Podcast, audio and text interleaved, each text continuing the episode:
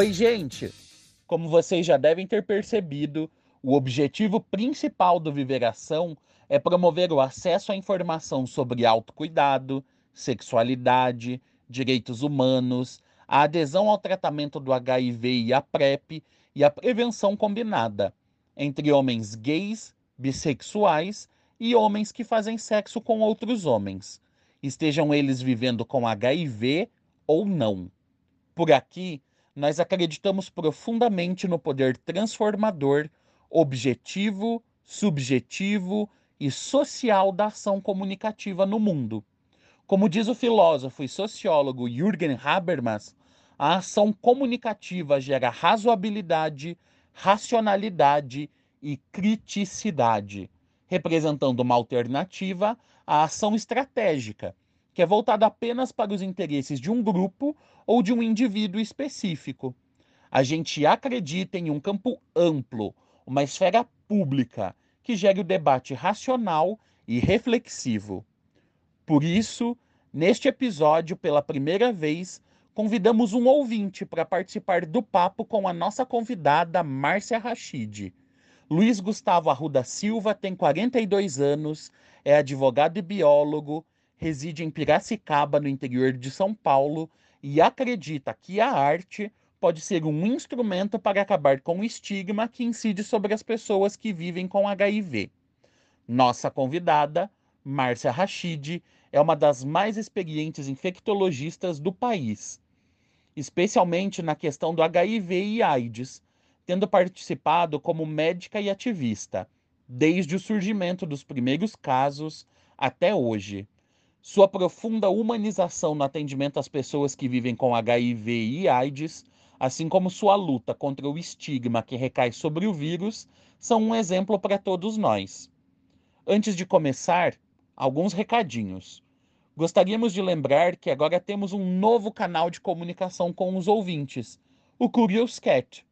Lá vocês podem fazer perguntas, inclusive anonimamente, sobre sexualidade, HIV, ISTs ou sobre o que mais vocês quiserem. Além deste canal de comunicação, contamos com dois grupos no Telegram. Basta procurar lá por Viveração Podcast, além dos clássicos Twitter Facebook e Instagram. Não deixem de nos seguir nas redes sociais. Lá vocês podem ficar sabendo de todas as novidades e ainda podem conversar diretamente conosco. Bora para o papo de hoje? Seja bem-vinda ou bem-vindo ao Viveração, nosso encontro semanal para falar sobre sexualidade, saúde, bem-estar e cidadania. Só antes da gente começar, eu queria que vocês dois, é, vocês que são os convidados, né, falassem quem são vocês para os ouvintes. Eu sou Márcia Rachid, eu sou médica, infectologista. Eu é, terminei a universidade em 80, 1982, mas a partir de 1984 eu comecei a atender pessoas que vivem com HIV, sendo que naquela época não tinha teste no Brasil, então, evidentemente, não se sabia que as pessoas tinham confirmadamente o vírus, mas foi importante porque é, a relação com o paciente se tornou diferente exatamente por isso, porque era completamente desconhecida a doença e a maneira de lidar com aquela doença nova fez com que cada um de nós se envolvesse com a questão e então essa é, essa forma de lidar com algo novo fez com que houvesse um crescimento pessoal muito grande e evidentemente um crescimento profissional que me dá a experiência que eu tenho hoje depois de tantos anos lidando com pessoas que vivem com HIV. Eu não gosto muito de falar de títulos, porque eu acho que não tem muita importância, mas eu tenho mestrado em doenças infecciosas, tenho uma experiência grande com gerência, trabalhei muito tempo na, na gerência estadual daqui do Rio de Janeiro e, e, sou uma das fundadoras do Grupo Pela Vida Rio. Então, esse lado do ativismo acabou surgindo também pela questão pessoal, porque eu fui me envolvendo com, com pessoas que sofriam preconceito e que não tinham direito à voz. E eu acabei percebendo que eu podia dar voz às pessoas que tinham vírus e, e, não podiam gritar que tinham vírus. E o Ebert Daniel, que foi o criador do, do Grupo Pela Vida, criou uma, uma frase que a gente repete muito até hoje, que é Viva a Vida. Então, esse é o tema que faz parte da minha vida pessoal e profissional ao longo desses muitos anos de trabalho. Que legal. E sabe, Márcia, que uh, além de. Esse episódio vai ser especial, porque além de estar tá recebendo você aqui, que para mim é, é, uma pessoa que eu sempre é, vi falando em documentários e tal, é, também é um episódio especial porque a gente está abrindo a participação né, de um ouvinte, que é o, o Luiz Gustavo, que é um ouvinte bem fiel do podcast, sempre comenta. É, todos os nossos episódios. Eu queria que você se apresentasse, Luiz Gustavo, para os ouvintes te conhecerem um pouco também. Bom, meu nome é Luiz Gustavo, eu sou advogado e biólogo, uh, sou voluntário da ONG CASVI, daqui de Piracicaba, interior de São Paulo. Eu tenho um pequeno blog uh, chamado Livros e Ativismo, porque eu acho que a arte ela serve como instrumento para lutar, para diminuir o máximo possível o estigma que ainda recai sobre as pessoas que vivem com HIV/AIDS. Legal, legal, bem-vindo, bem-vindo. É um prazer de, também te ter aqui.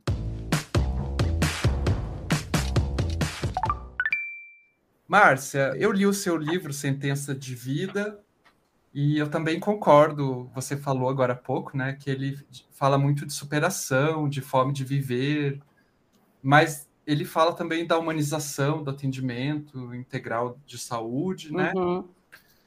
É, mas eu queria saber de você quais foram as principais mudanças na abordagem do HIV, AIDS, ao longo desses 40 anos, assim, que você percebeu. É, tanto na, na saúde, quanto, não sei, por exemplo, na mídia. O que, que você acha? Eu acho que se nós compararmos com o início da epidemia, lá em 1980, é, oficialmente em 1981, os primeiros casos no, nos Estados Unidos, e aqui no Brasil, como eu falei, em vários centros, os primeiros casos suspeitos foram em 1984. Então, se nós compararmos, vamos dizer, houve um avanço, porque era muito pior, era muito confuso tudo. E uma das histórias que eu conto, eu, eu contei de uma forma bem suave, mas é, era pior do que está escrita, porque alguns é, colegas não atendiam os, os pacientes, algumas pessoas não passavam no corredor do ambulatório onde nós é, prestávamos assistência.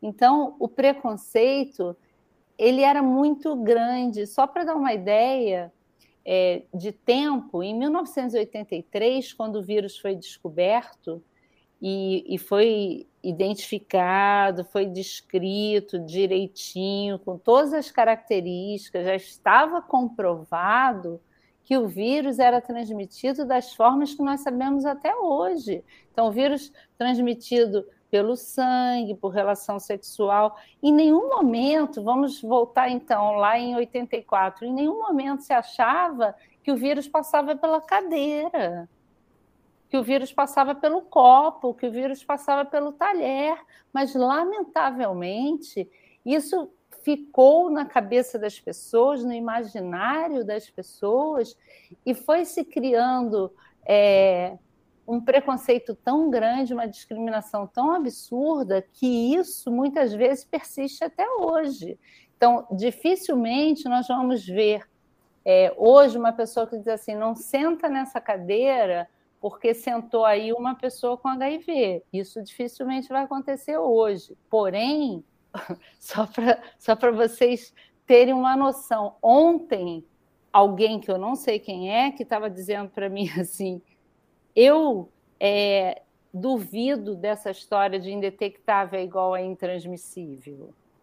Aí eu falei, você pode escolher o que você quer acreditar. Infelizmente, é uma realidade. que eu é, é, tenho a dizer é que está comprovado que quem tem carga indetectável não transmite o vírus, não transmite o vírus por contato sexual, pode ter seus filhos, pode ter relação sexual com uma mulher que não tem vírus e ela vai engravidar e não vai transmitir vírus porque ela não vai ser infectada. É, essa pessoa não transmite pelo sangue, ela não vai transmitir de nenhuma maneira. Agora, se você não quer acreditar, se você é, me responde, se você puxa um assunto comigo, sabendo que eu sou médica infectologista, e era tipo assim, quase uma hora da manhã. Então, se você puxa um assunto comigo e você insiste em dizer eu sou reticente com essa informação, então imagine o que foi nos anos 80 e 90, né? Eu estou falando porque até 96 não tinha medicamento. Nós tivemos AZT, DDI, DDC, que certamente vocês nem nunca ouviram falar, porque o DDC sumiu muito rápido.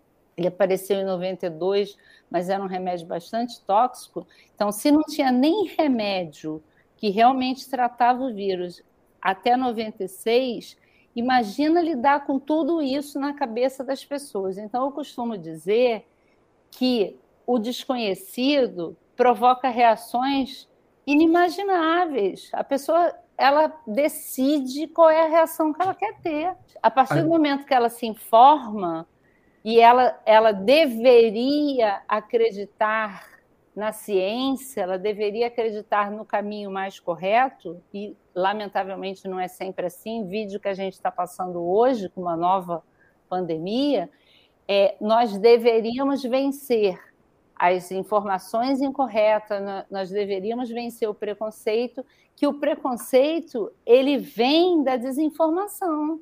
Então, por que, que tem tanto preconceito? Aí, claro, eu tenho que fazer uma parte, que é o seguinte: se vocês falarem assim, mas qual é a grande diferença em relação a toda e qualquer outra epidemia? Porque a infecção pelo HIV ela tem características que ela acaba favorecendo essa situação de que é, algumas pessoas podem realmente se infectar mais do que outras. E com isso, ela estigmatiza determinadas pessoas. Então, quando a gente diz que existe é, um grupo, e aí, por que, que a gente parou de falar em grupo de risco? Porque o termo está errado? Não, porque é um termo estigmatizante. O termo técnico na medicina ele está correto, porque são pessoas que têm maior risco para isso ou para aquilo. Mas quando você usa um termo desse e você rotula pessoas, você indiretamente você está discriminando pessoas. Então é muito delicado, porque lá naquela época eram verdadeiros absurdos de pessoas colocando roupas na água sanitária, como eu já contei isso, e, não é, não é um, uma, uma fantasia, foi real. A irmã de um paciente meu colocou as roupas todas na água sanitária. As pessoas separavam copos, talheres e, e, todas as outras coisas. Mas hoje a gente já não vê isso em relação ao HIV, mas você continua vendo pessoas que vivem com HIV sendo maltratadas, sendo discriminadas, sendo rotuladas, sendo desrespeitadas. Então, existe uma característica da infecção pelo HIV, que é ter essa relação muito forte com sexualidade, com, com esse estigma ligado a questões sexuais. Aí, se houver tempo para explicar, tem várias razões para isso. São fatores diversos, como aconteceu é, em outras infecções, em outras pandemias, que tinha a ver com alguma outra situação, como agora na Covid a gente viu outras situações. Então, o problema da, da infecção pelo HIV é que a relação com sexualidade é muito forte, e aí faz com que as pessoas sejam rotuladas como corresponsáveis pela infecção. Isso é muito perigoso. E uh, a chegada justamente da terapia antirretroviral de alto impacto, né, em 96, ela gerou o que se chamou de efeito Lázaro. Né? como foi presenciar isso?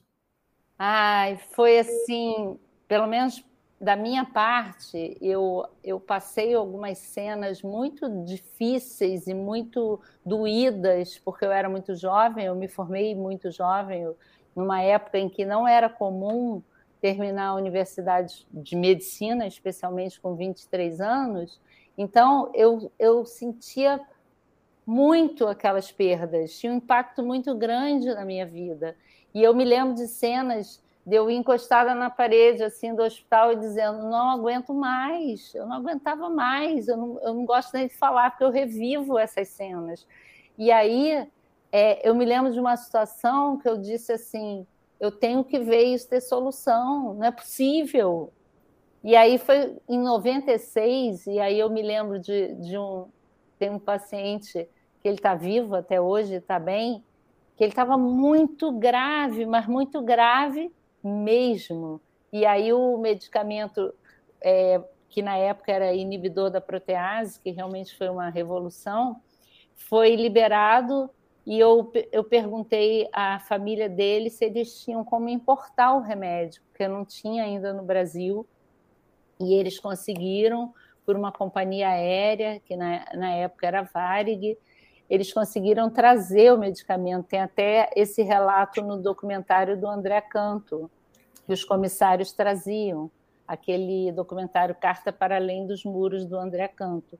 É, e aí ele começou a tomar remédio, ele estava tomando só soro, ele estava praticamente fazendo hidratação, porque não tinha mais nada para fazer. E ele está vivo até hoje. Então, isso foi, assim, eu não sei como é, descrever em outra profissão, mas é um, é um presente, é uma gratificação tão enorme, porque ali funcionou como, como isso, assim, como um estímulo para continuar. E eu, eu recebo muito essas frases, assim, não desista nunca, de algumas pessoas que leram o meu livro, porque uma das histórias é essa, né? Que um paciente diz: Eu estou fazendo isso por você para você não desistir. Isso lá em 87, parecia que ele estava prevendo, é, e estava, porque ele sabia que eu ia passar por isso muitas vezes, e ele era mais velho do que eu, quer dizer, pouco, a diferença é pequena, mas ele era mais velho do que eu, e aí ele fala: Eu estou fazendo isso para você não desistir, para você lembrar quando der vontade de desistir, para você não jogar a toalha. E aí, realmente, todas as vezes, é claro que eu lamentava que ele não, não pudesse é, ter se beneficiado do tratamento, mas eu até falei sobre isso essa semana. Eu acho que tem a hora.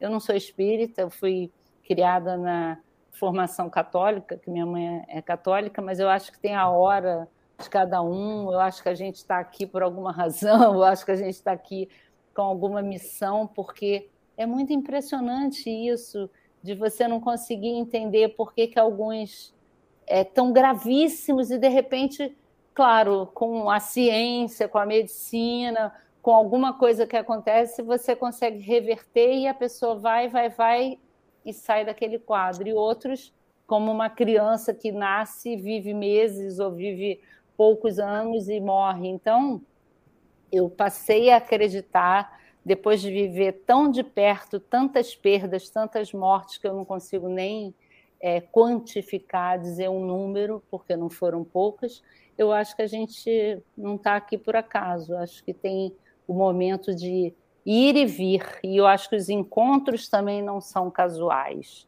Então, eu penso, olhando para trás, que muita coisa melhorou.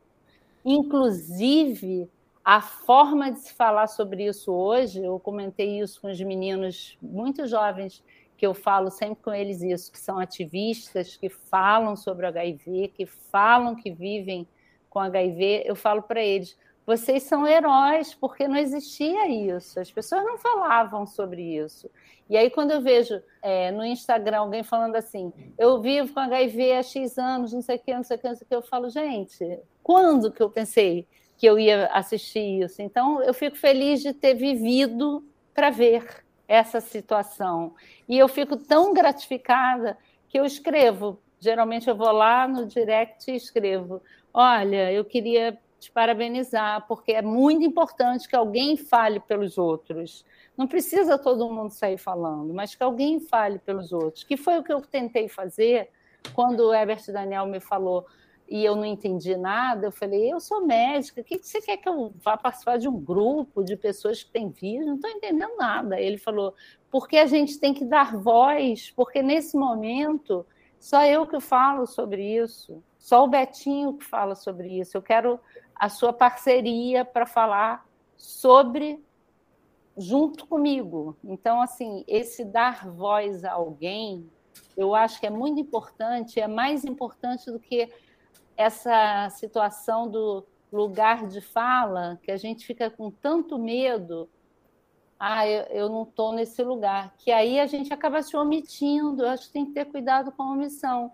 Então, eu aprendi isso com Herbert Daniel e, mais recentemente, também numa situação que eu, eu fui convidada para dar um, uma aula sobre saúde integral de pessoas trans e eu fiquei super preocupada. Eu falei, gente, como é que eu vou dar aula sobre pessoas trans? Aí eu fui conversar com uma pessoa trans ela falou assim: Márcia, você é técnica, você é uma médica, você vai falar para pessoas que sequer estão preocupadas que existam pessoas trans muitas vezes um médico nem respeita o nome social, então a gente quer mais é que existam pessoas como você que se preocupam com dar voz a quem não necessariamente encontra esse espaço de ter voz, para ter voz.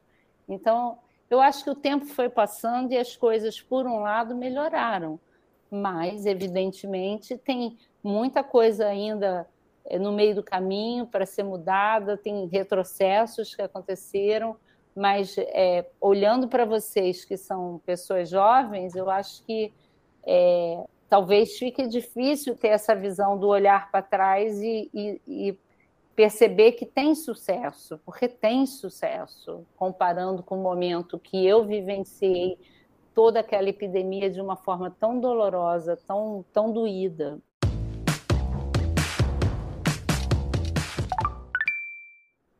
Então, Márcia, é, eu tenho a impressão assim que, enfim, eu, eu comecei a falar da minha vida assim pessoal e falar do meu diagnóstico tal, porque é, eu não queria é, entrar num, em outro armário. Aquilo me incomodava demais, ficar ficar com medo e eu, e eu comecei a é, participar de um grupo aqui em Curitiba de pessoas vivendo e aí eu percebi assim que existiam muitas pessoas com medo, isoladas. Eu assim foi quase uma uma extensão de sair do armário por ser um homem gay.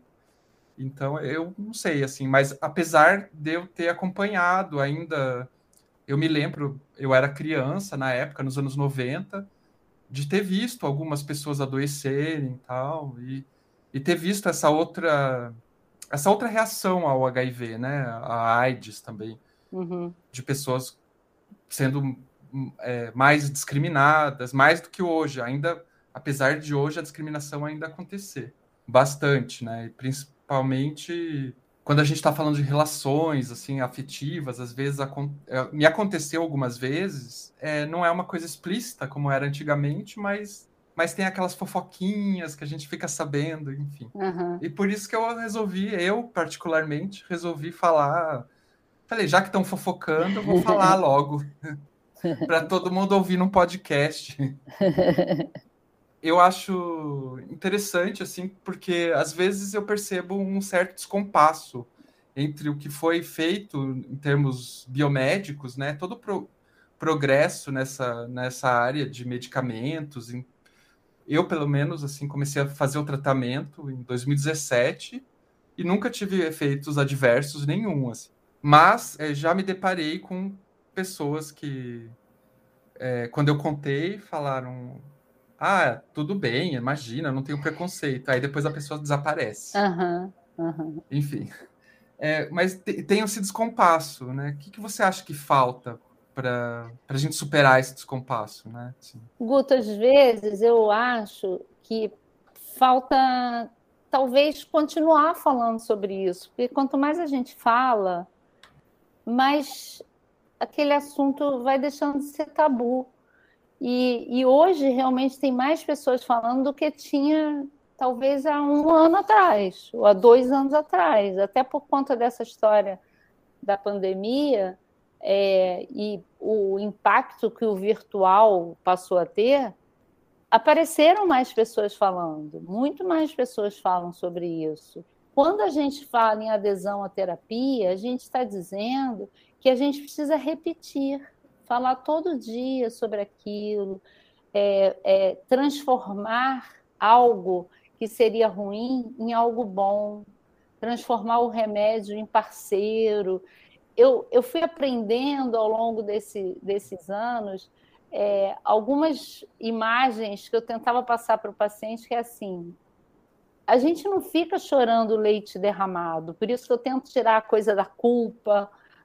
É, eu acho um absurdo quando o médico cobra do paciente, mas você não sabia, você não se informou, você não usou camisinha, isso não interessa, gente, não vai mudar nada. Então, assim, essa relação de o que, que a gente tem agora, o que, que a gente pode fazer daqui para frente, como é que a gente muda isso, como é que a gente cuida. E cuidar significa cuidar da pessoa. Eu não tenho que cuidar do HIV, eu tenho que cuidar da pessoa, mas eu tenho que administrar o HIV. Aí eu costumo dizer que é como se fosse pegar o HIV e colocar numa folha, deixa ele lá. Você tem que só administrar. Você passa a tomar conta dele, porque o vírus não sabe que você existe. Mas a partir do momento que você sabe que ele existe, você ganha dele, porque você administra o vírus. E aí ele deixa de tomar conta de você. Você que toma conta dele. E aí o sucesso é enorme. A chance de sucesso é praticamente garantida. Tem gente que eu trato há 30 anos. Hoje eu falei com um paciente que é meu paciente desde 1986. Então, isso é muito importante, porque a pessoa lá naquela época que não tinha tratamento, não tinha perspectiva e não tinha nem é, como saber se ia adoecer ou não, ela brinca com, comigo e fala assim: não, que eu fiz um trato com vírus. Se ele se ele me matar, é, é a história que está no meu livro. Está no livro, né? Eu, diz, eu ia comentar justamente. É, ele fala, e é real, porque ele falou, na época eu, eu me lembro que eu ri. Eu falei, como é que é essa história? Ele falou assim, Márcia, o vírus para para ficar vivo, eu tenho que estar tá vivo, não é assim? Porque ele não vive na minha célula. Eu falo, ah, é assim mesmo. Eu assim, então, eu fiz um trato com ele, eu tenho que ficar vivo para ele também continuar vivo. A gente fez um trato e assim a gente vai seguindo. E é literalmente isso, porque a partir do momento que a pessoa faz um trato de paz, ela vive em paz com a situação, ela para de se culpar, de se cobrar. Quando eu peguei, de quem eu peguei, por que, que eu peguei. E, e há poucos dias eu atendi uma pessoa que é profissional de saúde. Eu não aceito que eu, como profissional de saúde, me infectei. Eu falo, meu amor, você é gente. Você é uma pessoa, você se expôs porque você teve relação sexual como qualquer outra pessoa. Então, essa situação é, do cuidar, eu acho que é uma imagem que é muito importante, porque você separa gente de vírus. E aí você passa a cuidar de si próprio, que é o que eu tento mostrar, que é o autocuidado. Se você fala sobre aquele assunto, você vai desmistificando. E aí eu acho que a gente vai chegar na PrEP, a gente vai chegar na PEP, a gente vai falar mais de indetectável igual intransmissível para as pessoas acreditarem, para parar com essa coisa de aí eu falei que eu vivo com HIV e levei um tapa na cara. Como assim? Não pode levar um tapa na cara quando diz que vive com HIV? Mas, Márcia, só vou fazer uma confissão aqui. Sabe que quando o meu médico falou desse indetectável igual intransmissível igual indetectável, uhum. eu fiquei para ele assim, mas tem certeza, doutor? Eu, não...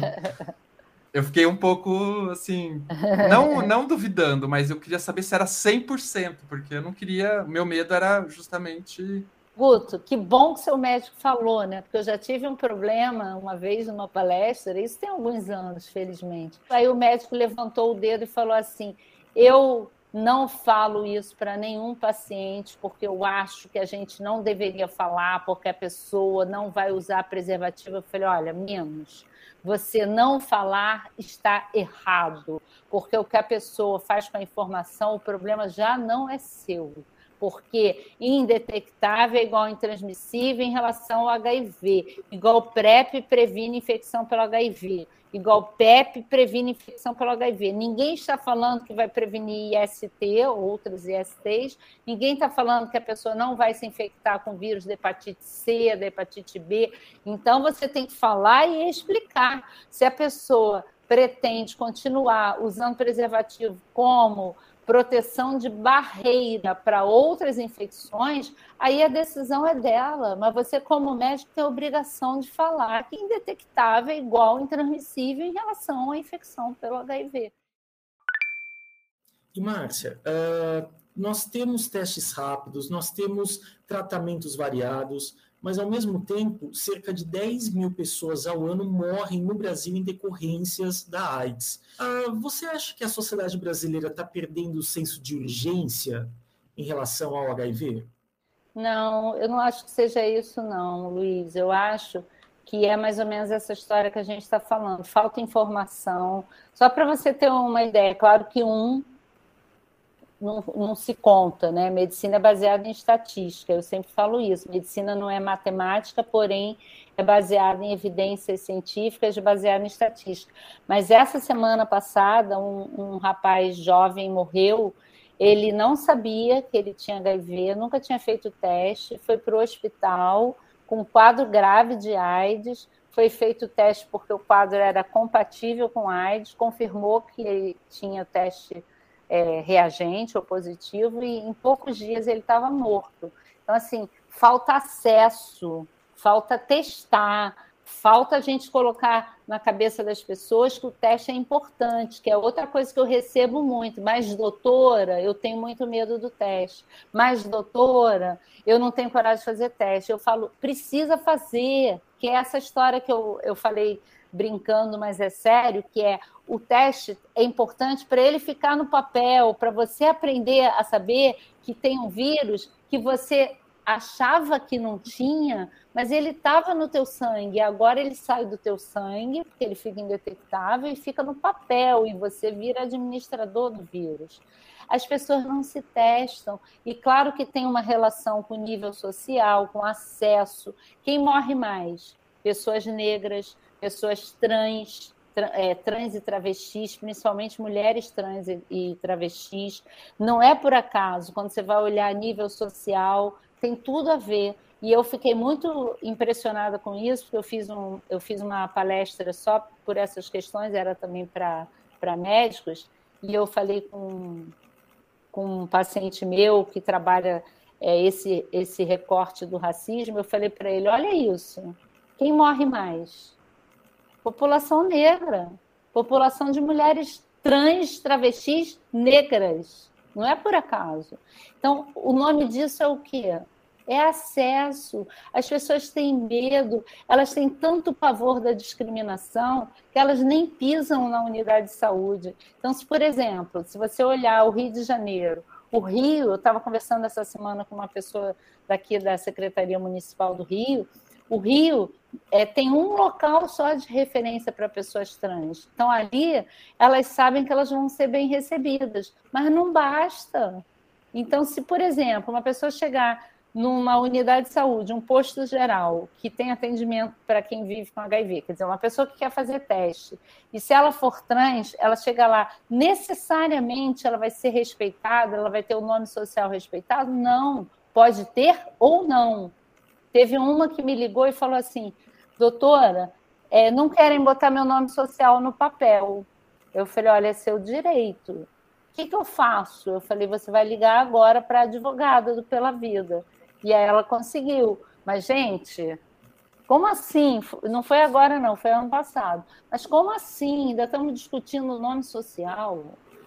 Então, Luiz, eu fico pensando o seguinte: a gente está muito atrasado em várias coisas. Então, quando você vê, são cerca de 12 mil mortes por ano ainda, quando você vê esse número, e, e você vai olhar esse recorte de quem está morrendo, é, geralmente, é óbvio que eu tô, estou tô generalizando, mas geralmente é falta de acesso. Essas pessoas sequer fizeram teste. Então, a gente diz que é diagnóstico tardio, na maioria das vezes. É falta de acesso, na maioria das vezes. É medo da discriminação. Então, você vai juntando, não necessariamente são todos os fatores da mesma pessoa, mas são muitos desses fatores em muitas pessoas. Aí você chega para um menino de 20, sei lá, 20 anos, 22 anos, fala assim: vem cá, por que você não faz teste? Aí eu não tenho coragem. Mas você não tem coragem por quê? Porque se eu fizer ideia positivo, você vai se tratar. Mas eu moro com os meus pais, como é que eu vou fazer para tomar o remédio? Não sei, você vai arrumar um jeito. Você bota o remédio na mochila, você esconde o remédio, você troca o frasco, mas você precisa se tratar, você precisa estar vivo para mudar a tua situação de vida. Até para sair da casa dos seus pais. Não, eu prefiro morrer. Aí teve um que mandou uma mensagem para mim, assim, eu até fiquei muito feliz na hora, eu até me emocionei, porque ele escreveu assim, doutor, eu queria contar uma história eu estou indetectável há dois meses, mas eu ia me matar quando eu descobri que eu tinha vírus, porque eu fui expulso de casa. E aí eu fui na casa de um amigo para conversar e para dizer que eu já estava decidido que eu ia me matar, porque eu não tinha onde morar, aquelas coisas todas. E, e aí ele falou: antes de você se matar, você lê esse livro. E aí por isso que ele me procurou escreveu dizendo que ele, ele realmente decidiu se tratar e já estava indetectável. Gente, isso não tem preço. Não tem preço. É muito bom.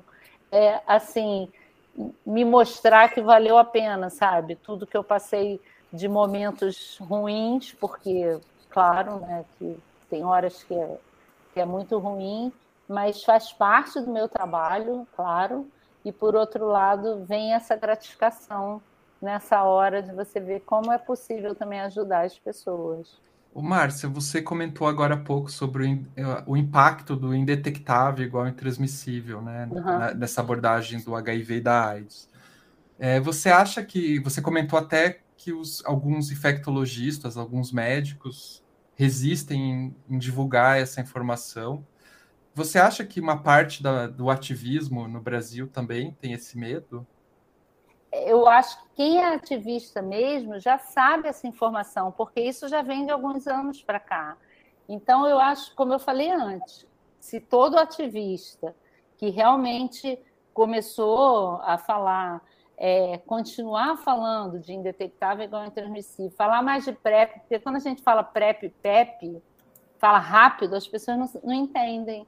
Mas uma das histórias que eu acho legal, assim, que marca essa coisa do desconhecimento do adolescente ou do jovem.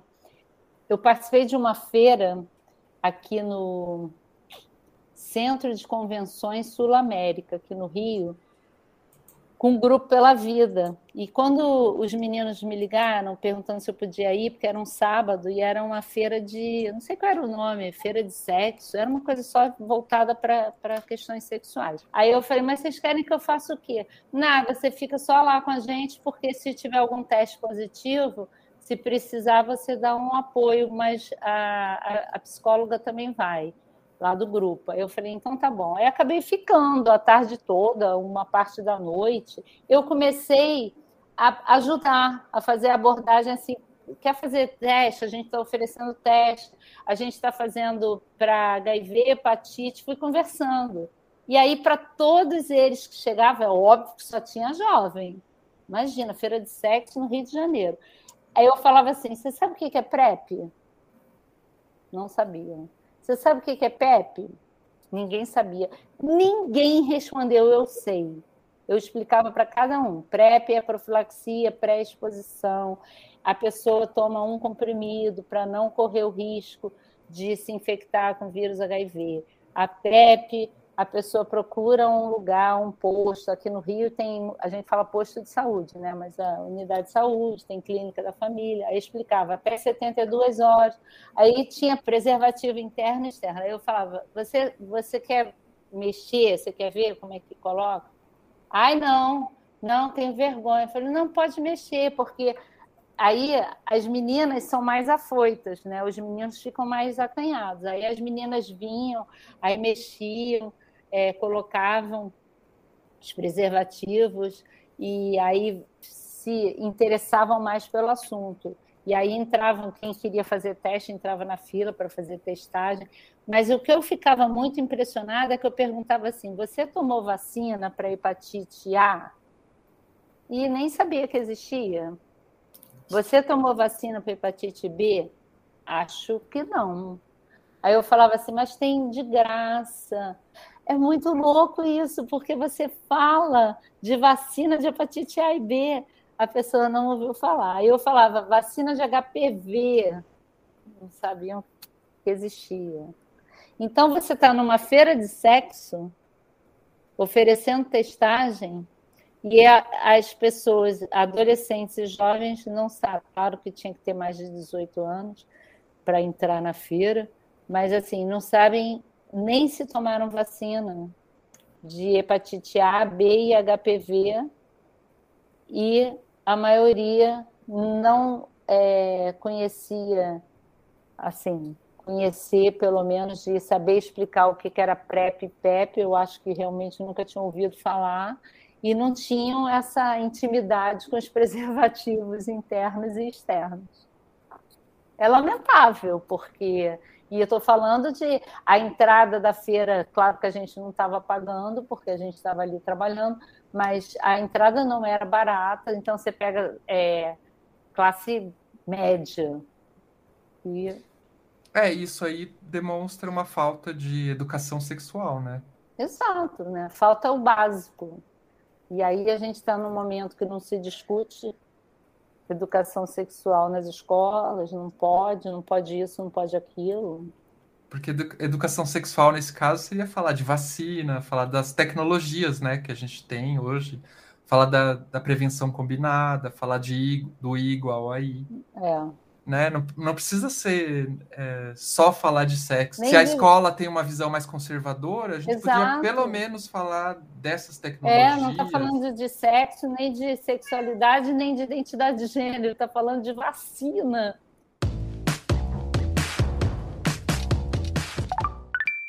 E, Márcia, uh, estamos vendo uma geração que finalmente vai poder envelhecer vivendo com HIV né, até mesmo os protocolos mais avançados. Teve essa normativa técnica recentemente da, que aumentou a possibilidade da terapia dupla, né, que retiraria o tenofovir TDF, que uhum. pode vir a gerar um probleminha renal ou ósseo, pensando principalmente no, em como envelhecer bem vivendo com HIV.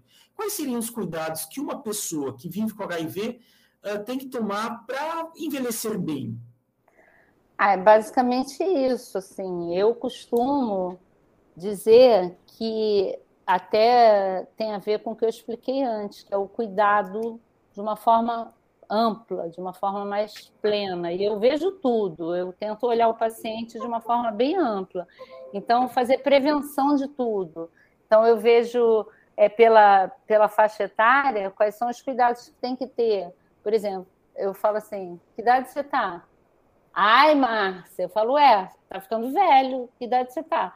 Aí, claro que eu tenho ali a data de nascimento, mas eu, aí a pessoa fala, 50, eu falo, já tá velho, tem que fazer, começar a fazer aqueles exames de próstata, colonoscopia, aí vai num papo, e aí daqui a pouco eu já estou dando os pedidos, porque, por exemplo, colonoscopia é um exame super chato, mas a partir de pelo menos assim 45, 48, 50, se todo mundo fizesse, a gente não veria o número de pessoas que descobrem já numa fase avançada câncer de intestino.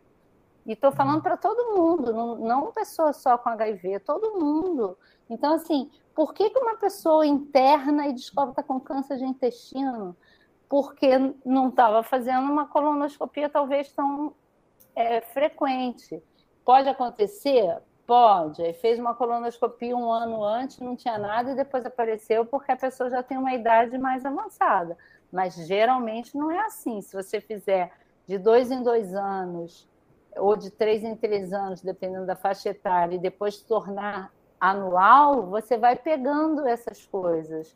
fazer exame de próstata, fazer fundo de olho para ver pressão do, do, dos olhos. Eu vou fazendo tudo. Então, eu tento ver o paciente como um todo. Assim, vejo as vacinas todas, vejo é, esses exames de rotina, tiro o tenofovir da maioria, porque, claro, não pode ter resistência prévia, tem que ser uma pessoa que já está com a carga indetectável um tempão e não tem resistência, eu vou arrancando. Tem muitos pacientes já fazendo terapia dupla já há alguns anos. Né? É, o meu médico falou em tirar recentemente. É, você tem que ir atualizando, porque aquela frase time que está ganhando não se mexe não funciona para tratamento de quem vive com HIV, porque é muito pelo contrário.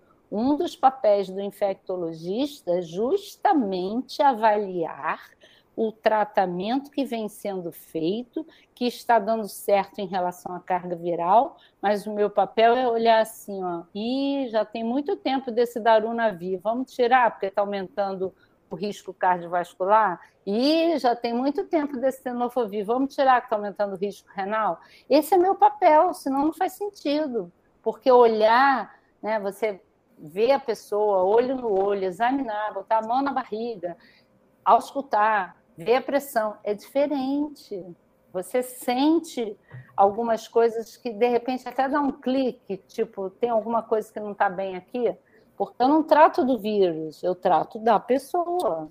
E esse detalhe do médico infectologista que aprendeu até com a própria história do HIV, a gente aprendeu a ampliar esse, esse olhar para o paciente, porque naquela época que eu vi muita gente doente com AIDS, diz aí o que, que é AIDS. É doença daqui e dali? Não, era doença de tudo. A gente via pessoas com todas as infecções de diferentes órgãos, de diferentes sistemas na mesma pessoa. Então, isso acabou. Claro que eu, eu tinha uma vantagem que eu era professora de semiologia, então eu já tinha uma, uma visão ampla do, do paciente, mas você ter esse olhar global é muito bacana, porque você acaba também priorizando é, as profilaxias, os cuidados, você fazer essa história do diagnóstico precoce, não só em relação ao teste que a gente falou antes, mas em relação ao diagnóstico de outras doenças. Eu tenho os pacientes velhinhos, é, pacientes homens e mulheres de 80 anos, de 80 e tantos. É uma loucura isso. E são pessoas que eu trato há 20, 30 anos. É, é muito bacana, né? Eu acho legal, Márcio, na tua fala, assim, essa abordagem humanista, assim, de humaniz, humanizar o, né, o cuidado. Do, apesar de você sendo médica, mesmo assim, você não esquece esse, esse lado. Talvez até assim, é, sendo justo, o meu, é, o meu atual médico, por exemplo, contando, ele sempre me perguntava assim, ah, é, é, como que você tá? Tá namorando? Ele fazia umas perguntas meio pessoais, assim, e eu falava, que diabo ele quer saber se eu tô namorando? Aí perguntava se meu namorado tava bem, ele tá bem? E, e aí depois que eu passou pouco agora há pouco tempo atrás que eu percebi que essas perguntas assim eram uma coisa meio para é, para ver mesmo como é que eu tô no geral, né? Isso é muito legal, assim. Eu acho quando os médicos têm esse olhar, assim, mas é. Não, eu acho, eu acho legal, assim, eu, eu não pergunto, tem coisas que eu não pergunto diretamente, eu deixo a pessoa falar o que ela quer, até porque, como eu não trabalho mais na rede pública, eu já me aposentei da rede pública, eu tenho um tempo muito grande de consulta, eu fico uma hora, uma hora e meia, duas horas, às vezes até passa disso. Então, dá tempo de conversar. E aí, às vezes, tem umas coisas que a pessoa fala assim: não, lembra daquele namorado meu assim, assim, assim? Lembro. Ah, mas não é esse mais não. Aí eu falo: ah, não é possível que você trocou. Ah, troquei, aquele não estava dando certo. Eu falei, então me mostra aí o outro para eu tentar registrar aqui na minha cabeça que é outro.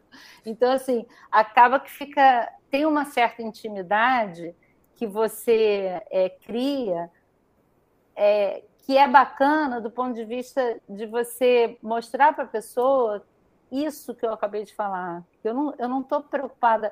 E, e tem os pacientes que demoram a perceber isso, Porque a carga indetectável é muito fácil. Com dois meses, a carga fica indetectável com os remédios que a gente tem hoje. Então, a pessoa não precisaria nem ir ao médico, porque faz o exame da indetectável, pronto, está tratado para o resto da vida. Mas não é esse o papel nosso, né? o nosso papel que eu estou falando como infectologista. É justamente você é, perceber a hora certa de trocar, de modificar um esquema, de você ver se aquele remédio está causando algum dano, de você perceber se o remédio está dando alguma alteração, por exemplo, do sistema nervoso central, que algumas pessoas têm com dolutegravir, e é muito sutil, às vezes você não consegue ter certeza, porque mistura, ainda mais nessa pandemia, que foi uma mistura de depressão com tristeza, com perda de trabalho, e aí eu pergunto, você acha que é do remédio? Não, Márcia, acho que não é, eu não estou legal mesmo. Aí eu pergunto: você quer ir num profissional? Você quer ir num psiquiatra? Quer ir num psicólogo? O que você quer fazer? Ah, e posso ver isso primeiro, então? Pode. Aí depois você me dá um retorno para a gente ver se é do dolutegravir. Então, esse é o meu papel, é esse olhar é, analítico e não olhar a carga viral indetectável, porque aí a pessoa não precisava aparecer nunca. Isso que eu tento mostrar para eles. Eu falo, olha só, eu não estou te cobrando para ir ao meu consultório, porque eu estou precisando que você pague a consulta. Por mim, você pode ir lá de graça, que não tem problema nenhum. Eu preciso que você perceba qual é o meu papel na sua vida. Senão, não faz sentido. É, no, no meu caso, até é, eu, a, a, as perguntas, assim, essas perguntas sobre relacionamento e tal, tinha a ver até para a gente discutir prevenção, uhum. e, quando eu não tá, ainda não estava namorando. Então, foi o primeiro médico que eu tive assim a liberdade de perguntar sobre sexo oral. Uhum. Fiz assim aqueles questionários. É, foi... mas é importante mesmo. É, fa é falar sobre, é sobre é, situações que você tenha dúvida e não tenha vergonha de perguntar. Meus pacientes perguntam o que eles querem. Eles falam assim: posso perguntar um negócio? Eu falo, claro, vai perguntar para quem? Para o seu vizinho, vai bater na porta dele para perguntar, você tem que perguntar para mim, até porque eu vou poder te orientar quais são os riscos disso, quais são os riscos daquilo, o que, que você pode fazer para se prevenir essa questão mesmo do sexo oral. HIV não tem risco, mas as outras ISTs, praticamente todas podem ser transmitidas por sexo oral. E aí, dependendo se a pessoa não explica o que, que aconteceu, que tipo de de prática que ocorreu, você não, não fecha um diagnóstico. Quando a pessoa explica, você consegue até pensar qual é o risco maior daquela infecção, que infecção que pode ter sido. Isso é importante. A gente gravou na semana passada um, um episódio do podcast só sobre sexo oral. Ah, que legal. Só para falar um pouco da, das várias práticas né, que, uhum. que existem. É, Márcia, você acredita que que a gente vai assistir o fim, final do estigma com relação ao HIV e AIDS? Ô, Guto, eu acho que o final não, porque é essa relação direta, como eu falei, com sexualidade, com a questão da identidade de gênero. É muito difícil ter um final, porque sempre vai ter essa ligação, as pessoas vão sempre fazer essa associação de HIV com é, sexualidade, com identidade de gênero, isso que eu falei da, da, das questões de risco aumentado e algumas são reais. Agora, eu acho que, que melhorou em relação ao que já foi pela forma que as pessoas vêm falando sobre isso. Então, eu acho que é um caminho é como se fosse por isso que eu dei aquele exemplo. Quanto mais você fala numa coisa, você vai modificando o olhar sobre aquilo. E ao mesmo tempo, quanto mais você fala, você vai.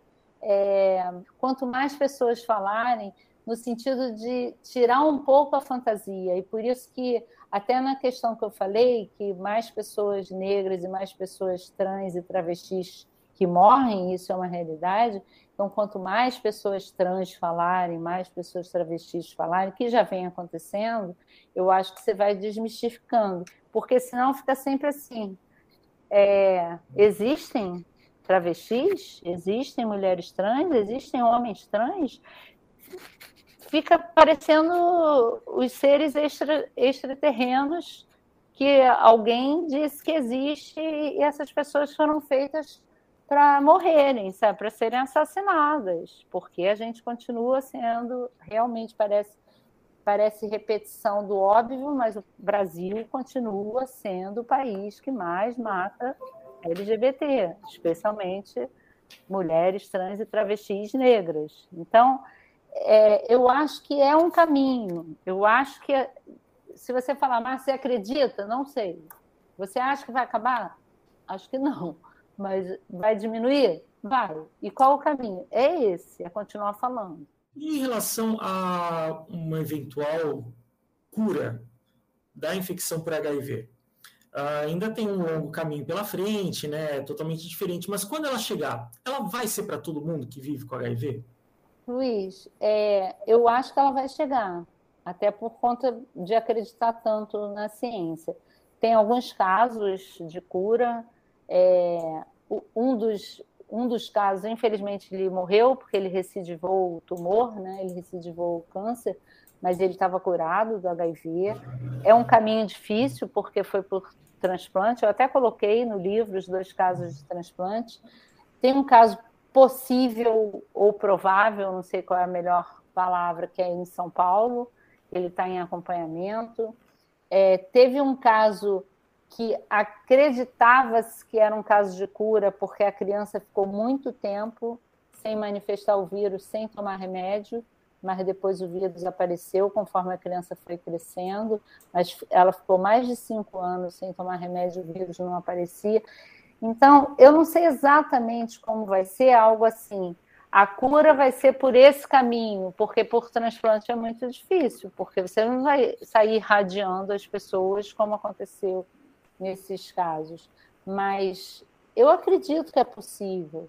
Mas você generalizar é complicado, porque depende de qual vai ser esse caminho, porque pode ser um caminho muito caro, pode. E aí a gente sabe, por exemplo, tem uns tratamentos para leucemia que são caríssimos, nem todo mundo tem acesso. Tem os tratamentos para linfoma que são caríssimos, nem todo mundo tem acesso. Então, tem muitas. É, a própria história da hepatite C. Hepatite C hoje é uma doença curável. Em três meses a pessoa está curada. Mas só o acesso só aconteceu e a cura chegou praticamente para todo mundo que busca esse acesso aqui no Brasil, porque nem todo mundo sabe nem que existe, porque o Ministério se comprometeu a comprar, porque é uma fortuna o tratamento. Eu sou de uma, de uma época que hum. várias pessoas morreram de hepatite C e não de HIV. Muitos hemofílicos morreram pela hepatite C e não pelo HIV. O próprio Betinho. Então, na realidade, é, esse, esse é um exemplo de cura que, felizmente, eu lembro do momento que a gente pensou assim: o que, que vai acontecer? Né? O Ministério vai bancar esse tratamento? Porque era carérrimo e o Ministério bancou. E hoje a gente consegue. É, é difícil, não é muito fácil, não. Às vezes o caminho é meio truncado. Teve um paciente meu que estava tão demorado aqui no Rio que ele foi a São Paulo para conseguir os uhum. remédios. Uhum. Foi mais rápido, foi antes da pandemia, mas ele foi mais rápido ele ir a São Paulo do que ele esperar receber aqui no Rio.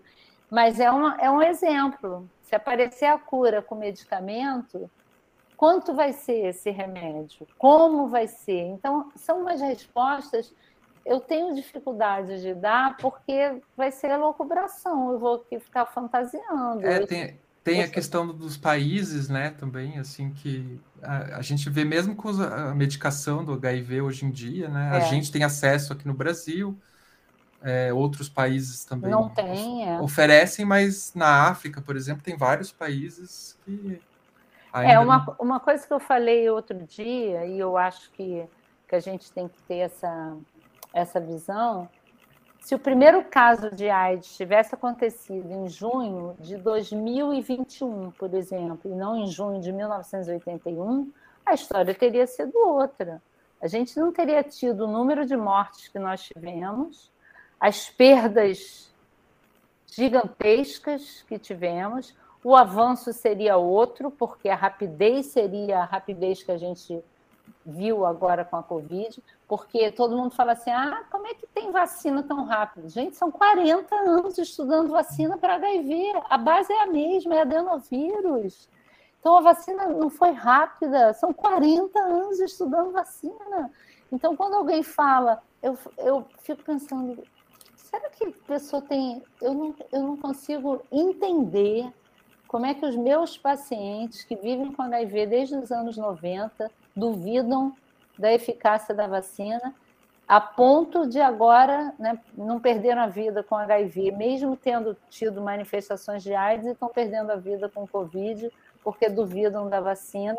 Não conseguem entender que não, de rápido não teve nada. É só uma questão de momento científico, momento é, do mundo. Então, nesse momento, se o HIV tivesse surgido em junho de 2021, a gente não teria levado 15 anos para ter terapia antirretroviral, porque o momento científico seria outro. Uhum. Então, qual é a grande diferença em relação aos vírus? Primeiro, que o, que o coronavírus é transmitido por via aérea. Então, é a grande diferença. Segundo, ele vai ser autolimitado. Daqui a pouco vai acabar, como todas as, grandes epidemias, especialmente com essas formas de transmissão. E hoje a gente ainda tem cerca de 37 milhões de pessoas vivendo com HIV em 40 anos de epidemia. Então, não se comparam, epidemias não se comparam. Se a gente for comparar a epidemia, como algumas pessoas falam, ah, você pode falar sobre a epidemia do HIV e Covid? Olha, eu posso tentar, mas não se compara a epidemia. A gente compara respostas do ser humano à epidemia, porque o ser humano reage com medo, o ser humano reage ao desconhecido com fantasias. Você não pode comparar infecção pelo HIV, que tem 40 anos de história, com uma, com uma história da Covid, que daqui a pouco ela vai terminar. Com vacina ou sem vacina, ela ia acabar terminando. O que aconteceu foi só essa aceleração dada pela vacina, que não foi da noite para o dia. Eu tenho muita raiva quando alguém fala, mas a vacina surgiu da noite para o dia. Gente, é adenovírus, a base da vacina é a mesma de anos e anos e anos de estudos. É muito triste, sabe? Eu estou muito triste vendo algumas pessoas. É, quer dizer, eu não tinha perdido nenhum paciente, esse talvez, infelizmente, não resista, porque todos os meus pacientes, até o momento que eu soubesse, todo mundo tinha tomado vacina. Foi uma surpresa ontem, quando eu recebi um telefonema do hospital dizendo: Doutora, a senhora sabia que o seu paciente não tinha tomado vacina? Eu falei: Uau, não estou acreditando. Foi muito duro para mim. É porque, é espantoso mesmo. Porque né? é, é uma coisa que dói, né? Justamente é. pela minha forma de lidar com isso durante tantos anos, trabalhando 10 anos sem ter perspectivas e valorizando a ciência como eu valorizo não só por ser médica, mas por ter passado tanta coisa difícil quando não tinha possibilidades. É, então, é, é difícil mesmo, né? Porque a gente tem toda uma campanha de desinformação, né? Acontecendo, enfim, é, né? com relação às vacinas. Misturar a ciência com política fica difícil, né? É. Márcio, eu queria te agradecer. A gente já passou aqui, o, o estouramos o tempo, inclusive. E, mas foi uma delícia conversar com você. Fiquei muito feliz também que você tenha aceitado falar com a gente. E, e assim, queria abrir o microfone para os dois, né? Para o Luiz também. É, se vocês quiserem falar alguma coisa, assim, pro, como as palavras finais. Não sei se você quer falar, Márcia. Não, eu também não quero falar. Eu fico, eu, eu fico feliz, como eu falei antes, de participar e quero me colocar à disposição sempre que vocês precisarem, alguma coisa, seja lá o que for, mandar mensagem, perguntar, porque as pessoas falam assim, ah, não sei como você arruma tempo. Eu, eu sou daquela teoria que o tempo a gente faz, e a gente faz justamente porque tem um retorno do prazer de ter feito aquilo. Então, às vezes acontece mesmo, de uma hora da manhã eu estou respondendo uma coisa, duas horas da manhã, quando eu vejo alguém que está angustiado, e não custa nada, eu vou responder uma coisinha assim, às vezes uma frase, eu vou tirar aquela angústia, eu vou dormir mais feliz. Então, é mais ou menos a minha maneira de ser, de trabalhar, foi sempre assim ao longo desses anos, e eu acho que, como eu falei antes, numa das minhas falas aí, que a minha maior gratificação é o meu próprio trabalho ter trazido tanto retorno ao longo desse tempo, me mostrando que valeu a pena cada dia, cada história, cada pessoa que eu conheci, independentemente do tempo que elas vieram para minha vida e mesmo que elas tenham ficado pouco tempo, como elas foram importantes, como elas marcaram.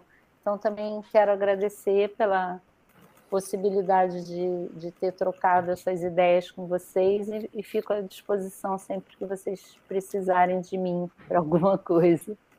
Tá obrigado. Tá bom, tá bom. Muito obrigado, viu? Espero que o Luiz continue escutando o nosso podcast. E Márcia também, se você, quando tiver um tempinho. Então tá, gente. Muito obrigado, boa noite. Boa noite. Boa noite. O Viveração é um podcast produzido pela Aliança Nacional LGBTI. A coordenação geral é de Augusto Mena Barreto com apoio de Breno Gonçalves na secretaria. A locução de abertura é de Matheus Freitas, com edição e mixagem de Guilherme Muniz e gestão de redes sociais por Alisson Souza. Se você tem dúvidas ou quer fazer um comentário ou sugestão, é só entrar em contato com a gente no Twitter, Instagram ou interagir com a gente no grupo do Telegram. É só procurar por Viveração em todas as redes. As fontes e recomendações feitas ao longo dos episódios, assim como as músicas de trilha, estão na descrição. Até o próximo episódio.